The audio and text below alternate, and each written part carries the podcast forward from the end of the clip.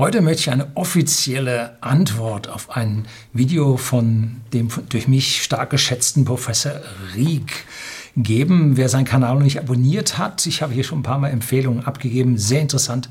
Es geht um Spieltheorie. Achtung, nicht verwechseln mit Spieletheorie. Und er hat ein Video gedreht mit der Überschrift, wieso ein Tesla derzeit mehr CO2 freisetzt als ein Diesel und der Tesla mit 100% Kohlestrom fährt. Jo, da hat es viel Streiterei gegeben von den Elektroauto-Fans, Zustimmung von den Dieselfahrern, äh, ja, Beschuldigung, dass Tesla im Titel Clickbait wäre. Ja, machen wir nicht alle ein bisschen Clickbait. Äh, seien Sie froh, wenn sich der Kanal von Professor Rieck verbreitet, weil es hat zur Volksbildung, trägt dieser äh, Kanal doch erheblich bei. Professor Rico und ich haben schon vor Monaten miteinander kommuniziert, wollen auch irgendwann mal einen Termin ausmachen. Jetzt war die Urlaubszeit, erst war Corona dazwischen, dann war die Urlaubszeit dazwischen. Ich glaube, wir werden es irgendwann mal schaffen. Jo.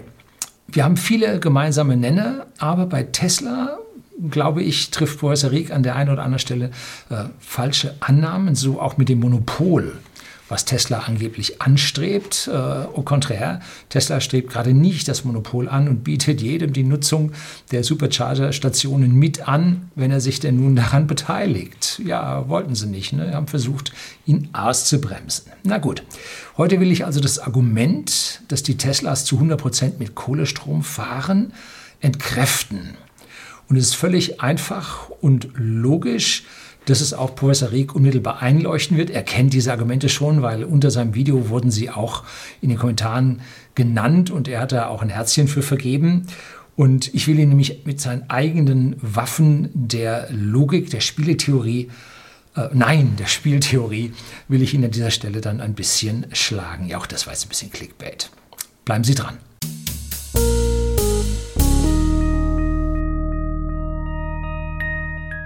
Guten Abend und herzlich willkommen im Unternehmerblog, kurz Unterblog genannt. Begleiten Sie mich auf meinem Lebensweg und lernen Sie die Geheimnisse der Gesellschaft und Wirtschaft kennen, die von Politik und Medien gerne verschwiegen werden. Und heute muss ich ein bisschen schneller reden, weil Professor Rieck so ein Schnellsprecher ist. Und äh, ja, ich möchte hier auf sein Video antworten, da muss ich jetzt auch ein bisschen schneller reden. Nein, nicht wirklich. So. Die Argumente, die Professor Rieck hier für dieses Video, das äh, unsere E-Autos mit 100% Kohlestrom fahren, stammt nicht von ihm, wie er das selber sauber im Video gesagt hat und anschließend in der Beschreibung unter seinem Video dann auch verlinkt hat, sondern es stand, stammt vom Institut für Weltwirtschaft aus Kiel. Hier geht es um ein sehr losgelöstes Argument, äh, was rein theoretischer Natur ist. Und das möchte ich heute jetzt mal ein bisschen durch ja, deklinieren, durchdiskutieren. Und zuerst hat ein Auto, was erstellt wird, egal ob es sich nun um einen Verbrenner oder um ein Elektroauto handelt, einen CO2-Rucksack. Das ist der landläufige Name, aber Professor Rieck sagt es vollkommen richtig. Um, eigentlich sollte man das Ding nicht als Rucksack bezeichnen, sondern als Kontostand, weil dieser CO2-Kontostand nämlich dann abnimmt, beziehungsweise äh, bei den einen mehr zunimmt als bei den anderen. So, die CO2-Menge, die bei der Erzeugung eines E-Autos, namentlich des Akkus, entsteht, sei deutlich höher als bei der Erzeugung eines Verbrenners. Nun, das stammt von älteren Studien, allen voran die Studie, die Schweden-Studie, was eine Metastudie war. Und die gehen immer von falschen Annahmen aus, nämlich dass ein Akku nur 80.000 Kilometer hält. Äh, dann kann er nicht recycelt werden, sondern muss durch einen neuen ersetzt werden. Und wenn man das dann alles zusammenrechnet, dann kommt tatsächlich da eine höhere CO2-Erzeugung dabei heraus. Habe ich vorhin Verbrauch gesagt, CO2-Verbrauch ist natürlich Schmarrn, ne? Erzeugung dabei heraus. Die Studie ist mittlerweile äh, widerlegt. Es sind die nächsten Studien rausgekommen, die dann sagen, ja, äh, die Akkus halten 200.000 Kilometer und aber dann ist der Akku auch kaputt. Und all diese Argumente sind aus zwei Gründen falsch. Ähm, Akkus halten heutzutage rund 2000 Zyklen, also die temperierten Lithium-Ionen-Akkus in den Autos. In den Smartphones halten sie 500 Zyklen, nicht temperiert, nicht überwacht vom Ladestand. äh, häufig tief entladen, häufig auf 100% geladen. Alles schwierig für die Akkus, häufig sehr warm. Wenn man so einen Biergarten auf der Bank liegen lässt, das Ding hat 40 Grad oder 50, das tut ihm schon böse, weh. So, aber ein temperierter Akku in einem E-Auto hält 2000 Zyklen und wenn man und das ist, dann ist der Akku nicht kaputt. Er hat eine Restkapazität von 80 Prozent erreicht, was häufig zum Fahren noch locker ausreicht. Und bei einer Reichweite von 300 Kilometern pro Zyklus hat so ein Akku eine Haltbarkeit von 600.000 Kilometern. Das sind aber 99 Prozent aller Verbrenner schon längst hinüber. Ne? Und wahrscheinlich auch das Elektroauto, weil es einfach alt geworden ist. Wer fährt schon 600.000 Kilometer mit dem Auto? Hm, letztlich äh, hatte Markus Meinschein, war doch der Markus Meinschein, äh, ein Taxifahrer mit 450.000 Kilometer auf seinem Tesla äh, ja, interviewt gehabt. So, die Studien gehen allesamt nur von 100 bis maximal 200.000 Kilometer Haltbarkeit aus. Äh, tatsächlich sind es viel mehr und nach diesen 80 Prozent äh, erreicht, falls der Akku das dann tatsächlich erreicht, haben diese Akkus, weil sie immer noch funktionieren, ein zweites Leben als Pufferakkus und und und. All das wird in den Studien mit dem CO2-Kontostand nicht berücksichtigt. Und B, es wird das Recycling nicht berücksichtigt. Ein Großteil des CO2 der CO2-Erzeugung findet nämlich bei der Anreichung des Lithiums aus den natürlichen Vorkommen zum industriell verwendbaren Lithium statt. Dort sind die großen energetischen Dinge vorhanden, äh, benötigt, um diese Anreicherung zu machen. Und dann hat man das Lithium angereichert und in den Akkus ist ein höherer Lithiumanteil drin als in den Lagerstätten. Das heißt, man wird immer recyceln und braucht zum Recyceln aus dem Akku weniger Energie für die erneute Anreicherung als das, was man aus den Lagerstätten anreichen, anreichern muss. Also Recycling wird verschwiegen und Recycling ist ja auch nicht im großen Stil vorhanden. Warum? Die Akkus haben ihre Lebensdauer noch nicht erreicht. Es gibt Prototypanlagen, die zeigen, dass man 96 Gewichtsprozente der Akkus recyceln kann, aber mehr. Äh, aber es wird noch nicht gemacht, weil die Akku noch nicht da sind. Und die Konzerne streiten sich schon darum. Die Klänen werden das Rennen an dieser Stelle nicht machen, diese Prototypanlage auch bestimmt nicht, äh, weil man hier den Kuchen verteilen möchte. Ne? Da kommt was Schönes auf einen zu und das will man haben. Und beim Verbrenner hat man ja auch den Schrottanteil, der im Motor, in Achsen, im Auspuff, in all den Metallteilen drin ist, den hat man ja auch recycelt und dort den CO2-Anteil äh, da verwendet. Und deshalb darf man E-Auto jetzt nicht die ersten Autos, die jetzt noch nicht im, durch Recycling entstanden sind, sondern oder Akkus, sondern im Laufe dann äh, die volle Recyclingquote an dieser Stelle mit berücksichtigen. Also hier gibt man dem Rucksack ein extra Brikett mit bei, äh, zieht vom Kontostand ganz massiv oder lädt auf den Kontostand ganz massiv was drauf, was hier nicht gerechtfertigt ist. So, das ist aber nicht das Hauptargument des IFW aus Kiel. Hauptargument ist, dass der Stromerzeugungsmix falsch den Autos zuerzeugt, zugeordnet wird oder den gesamten Stromverbrauchern zugeordnet wird. Viele E-Auto-Fahrer laden Ökostrom und fühlen sich dann gut dabei. Das ist aber nur eine Abrechnungsfrage. Die Elektronen, die Sie verwenden, um die Arbeit zu verrichten, werden nämlich von den nächsten Generatoren bewegt, ob das nun Atomkraftwerk ist, ein Wasserkraftwerk, ihre eigene Photovoltaik, egal. Äh, die Elektronen werden vom nächsten Generator bewegt. Allerdings sind diese Generatoren in einem Verbundsystem in Deutschland, das also alle damit arbeiten und man kann jetzt also nicht einen Ökostrom ihrem Fahrzeug zurechnen. Das ist eine reine Abrechnungsfrage, ein reines politisches Argument und man hofft, mit teurerem Ökostrom würde man die Verbreitung der regenerativen Energien vorantreiben. Das ist eine Hoffnung. Ob es gemacht wird, ist egal. es kommt auf ihr gutes Gewissen an. Es ist sowas wie ein Ablasshandel. Ne? Sie zahlen mehr dafür und sagen, ich habe jetzt das Gute tatsächlich kriegen sie irgendwas. Ne? So, wenn wir nun, und jetzt kommt das eigentliche Argument, wenn wir nun Solarkraftwerke mit einem Terawatt bauen, können wir ein Terawatt Kohlekraftwerke abstellen. So, das ist Argument. Und wenn sich das Solarkraftwerk rentiert, dann würde man es bauen, egal ob es E-Autos gibt oder nicht, und man würde dafür das Kohlekraftwerk abstellen. Wenn man nun äh, E-Autos fährt, braucht man mehr Strom und dieser Mehrstrom muss dann aus dem Kohlekraftwerk kommen, was nicht abgestellt wurde. Das ist der kausale Zusammenhang, äh, warum, äh, wenn ein Mehrverbrauch zustande kommt, man ja das schlechteste Kraftwerk für diesen Mehrverbrauch, was man sonst abschalten würde, zur Verrechnung hinzunehmen müsste. So, das ist das Argument, das gilt es zu widerlegen und das erscheint nun auf den ersten Blick gar nicht so einfach. Und Professor Rieck fragt ja auch, und nun entkräften Sie mal das Argument, würde ihn freuen, wenn das jemand schafft. Und offiziell sagt er also Zitat, nicht ganz wortgetreu, denn wenn es ökonomisch und ökologisch sinnvoll gewesen sein sollte, die Solaranlage zu bauen, warum wollen wir dann nicht auch ohne, wollen wir sie nicht auch ohne äh, äh, die E-Autos bzw. eben die Errichtung der Fabrik äh, bauen. So, also wenn es ökonomisch und ökologisch sinnvoll gewesen ist, dann hätten wir das Solarkraftwerk sowieso gebaut und hätten das Kohlekraftwerk abgeschaltet. Da wir jetzt aber das Kohlekraftwerk für den zusätzlichen Stromverbrauch brauchen, müssen wir diese 100% Kohle auf die Elektroautos rechnen. Das ist das Argument. Und da gibt es wieder zwei oder gibt es wieder zwei Gegenargumente, genau am Anfang wie mit dem CO2-Kontostand. Eine Solaranlage ohne eine hohe Einspeisevergütung rentiert sich bei uns in Deutschland nur, wenn ausreichend Regelenergie vorhanden ist.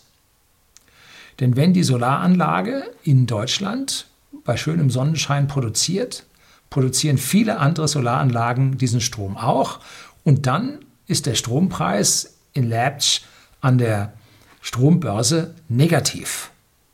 So, das heißt, ein zusätzliches Solarkraftwerk rentiert sich in Deutschland nicht so unbedingt. Ne? Es ist ökonomisch an dieser Stelle nicht sinnvoll.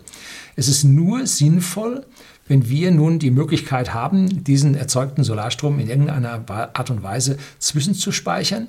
Und das ist bei uns im Moment nicht möglich. Wir müssen diesen Strom über die Börse ins Ausland verklappen, wie ich das so schön mal in einem anderen Video gesagt habe. Also, es ist öko äh, ökonomisch nicht sinnvoll, ein zusätzliches Solarkraftwerk zu bauen. Nur im Verbund mit anderen Kraftwerkstypen gemeinsam. Ganz klar, wenn es dunkel ist, in der Nacht, wenn wir unsere äh, Solarenergie eigentlich jetzt verwenden wollten, kommt sie nicht. Ne? Wir müssen Regelenergie bereithalten und das in der Regel dann äh, bei dem Konstantverbrauch in der Nacht sind das die Atomkraftwerke und die Kohlekraftwerke. Ne? Kommt man gar nicht drumherum. Und wenn man nun diese Bereitstellung der Regelleistung mit hinzurechnet, dann rentieren sich die Solarkraftwerke nicht. Ganz anders ist das zum Beispiel in Dubai. Da haben sie sich überlegt, bauen sie ein Gaskraftwerk, weil da so viel, oder was Katar, weil da so viel Gas aus dem Boden strömt. Ne? Ähm, oder bauen wir ein Solarkraftwerk? Und wozu brauchen Sie das? Überwiegend für die Klimaanlagen, die da, wenn die Sonne richtig heiß runterbrennt, auf Volldampf laufen. Ja, und die Photovoltaik läuft dann auch auf Volldampf und beschickt die äh, Klimaanlagen. Alles gut, ist billiger. Hm? Und darum haben sie dort das große Solarkraftwerk gebaut, weil der Strom an dieser Stelle tatsächlich billiger ist. Beim Vorhalten der Regelleistung nicht. Wir sehen ja, wie viel Umlage wir auf die den gesamten Strompreis mittlerweile haben von 6, ich weiß nicht, 7 Cent oder sowas und soll auf 6,5 Cent per Steuerzuschuss äh, gedeckelt werden. Also hier ist ohne Zuschuss an dieser Stelle nichts zu machen. So, selbiges gilt für den Wind. So, B, bei dieser Rechnung muss zusätzlich berücksichtigt werden, dass für jedes E-Auto ja kein Verbrenner mehr gebaut werden muss, der ebenfalls Öl verbraucht und CO2 freisetzt. Die Wirkungsgrade der gesamten Prozesskette von einem Ölkraftwerk über Generatoren, über die Leitungen, über das Ladegerät und den Akku, über den E-Motor bis in Bewegungsenergie auf der Straße ist mit Faktor 2,5 besser als bei einem Dieselfahrzeug. Ne?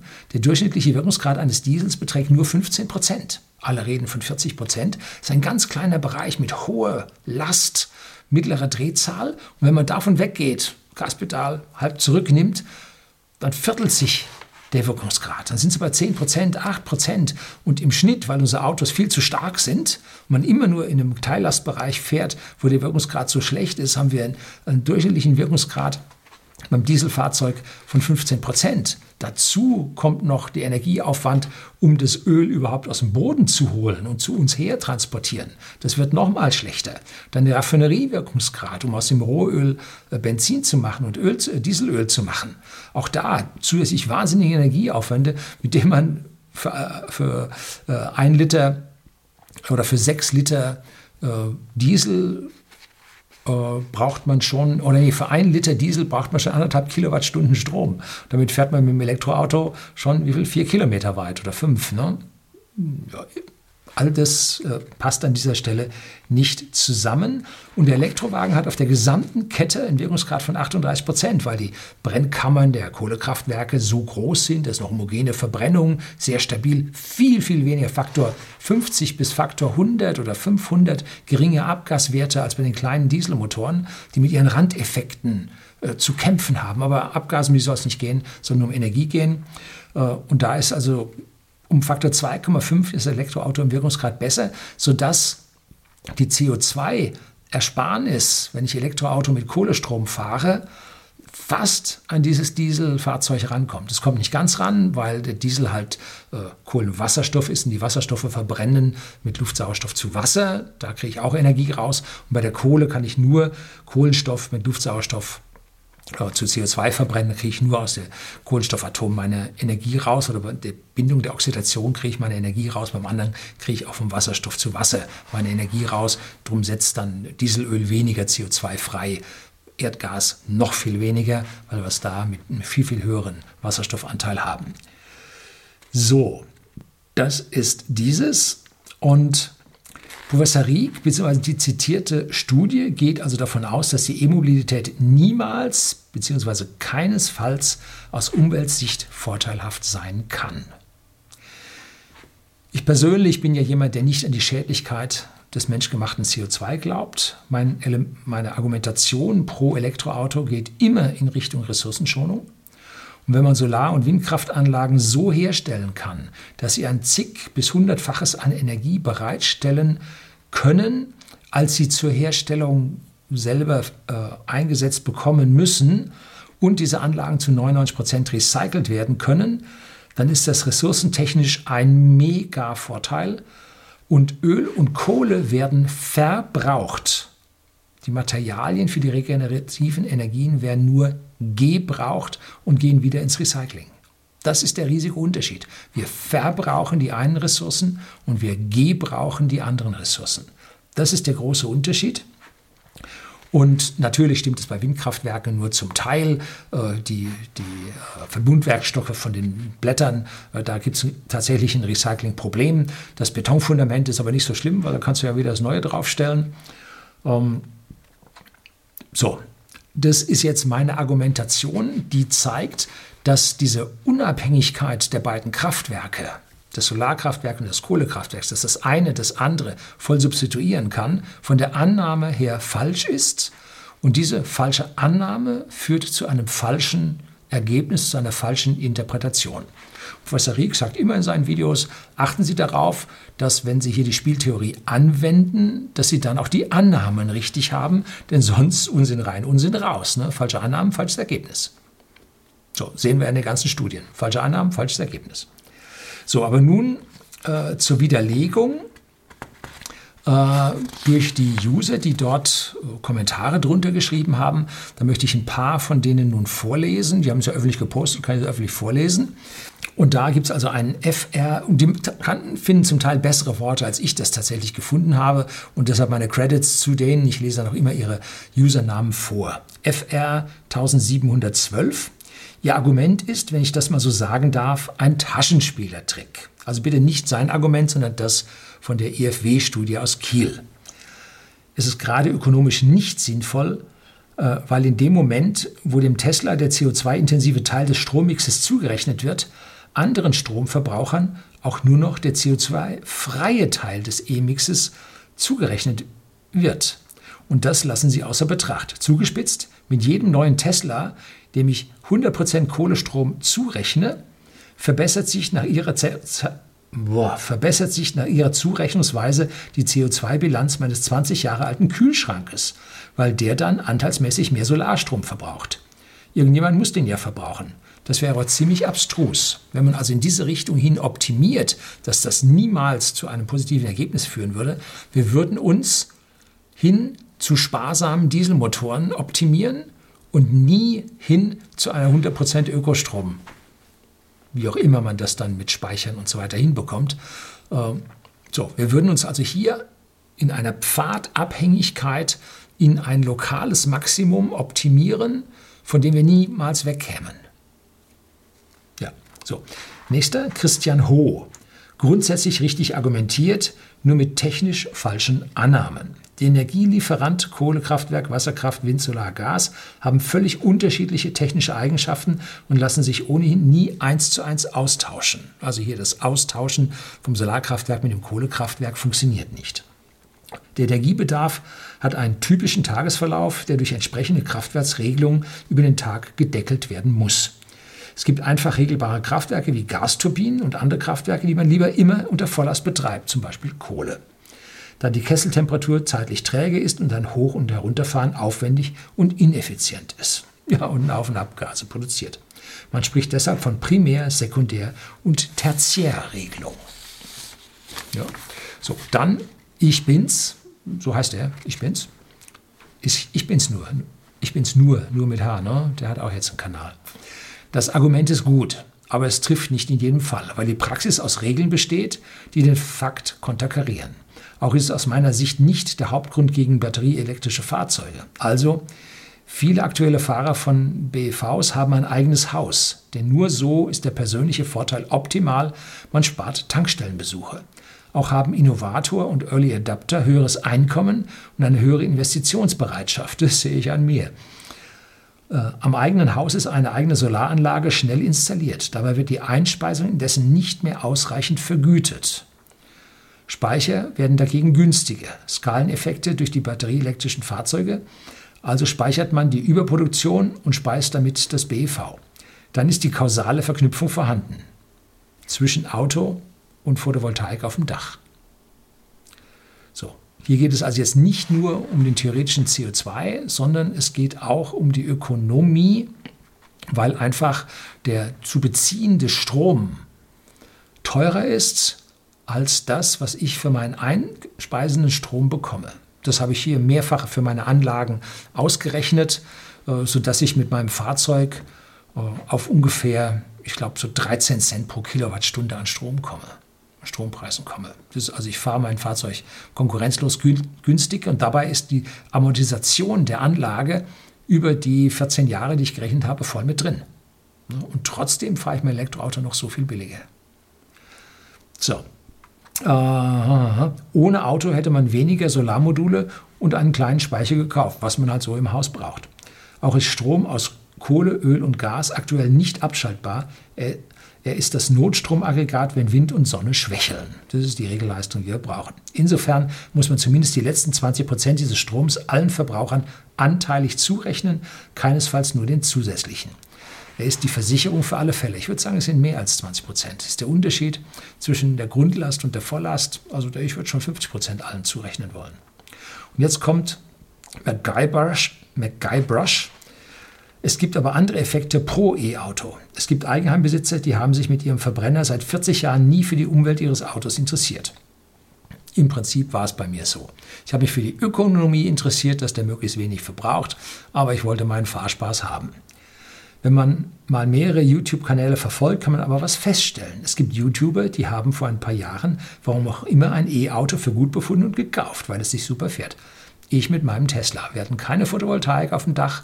Es gab noch keine Supercharger in Deutschland. Da habe ich mir meinen ersten Tesla gekauft, weil ich sagte, der fährt toll. So, so war es. Ne? Und äh, es ging nur um den Fahrspaß und die Kosten. Bei diesen E-Auto-Besitzern löst ihr Auto aber nach Monaten, Jahren, das merke ich auch bei Freunden und mir, ein Phänomen aus. Sie denken nach, wo kommt mein Strom für das Auto her? Und siehe da, diese Besitzer entscheiden sich, ausgelöst durch den Besitz ihres Autos und den Kosten, auf einmal für eine PV-Anlage. Also eine Person, die jetzt ihr Auto mit einer PV-Anlage kompensiert, die es vorher so nie zu diesem Zeitpunkt gemacht hätte. Hm? Hier ist also ein kausaler Zusammenhang zwischen der PV-Anlage auf dem Dach und dem Auto. Denn mit der PV-Anlage rechnet sich das E-Auto besser, beziehungsweise mit dem E-Auto rechnet sich PV besser, weil unsere Energiepreise so exorbitant hoch in Deutschland sind. Hm, sie, sie, ist dafür keine Person, die mit einem Verbrenner nie Gedanken drum gemacht hat, wie ich lebe. Also E-Autofahrer leben auf einmal bewusst gegenüber dem Leben eher als zuvor mit einem Verbrenner. Und genau darum soll es gehen, dass diese angebliche Unabhängigkeit dieser beiden Faktoren, dem wirtschaftlich sinnvollen Solarkraftwerk und dem alten Kohlekraftwerk, dass diese Unabhängigkeit nicht gegeben ist. Und deswegen ist diese Argumentation nicht richtig vom IFW. Und ich danke Professor Rieck für diese anregende Diskussion und ich hoffe, dass er sich dieses Video bei mir auch ansieht. Herzlichen Dank fürs Zuschauen.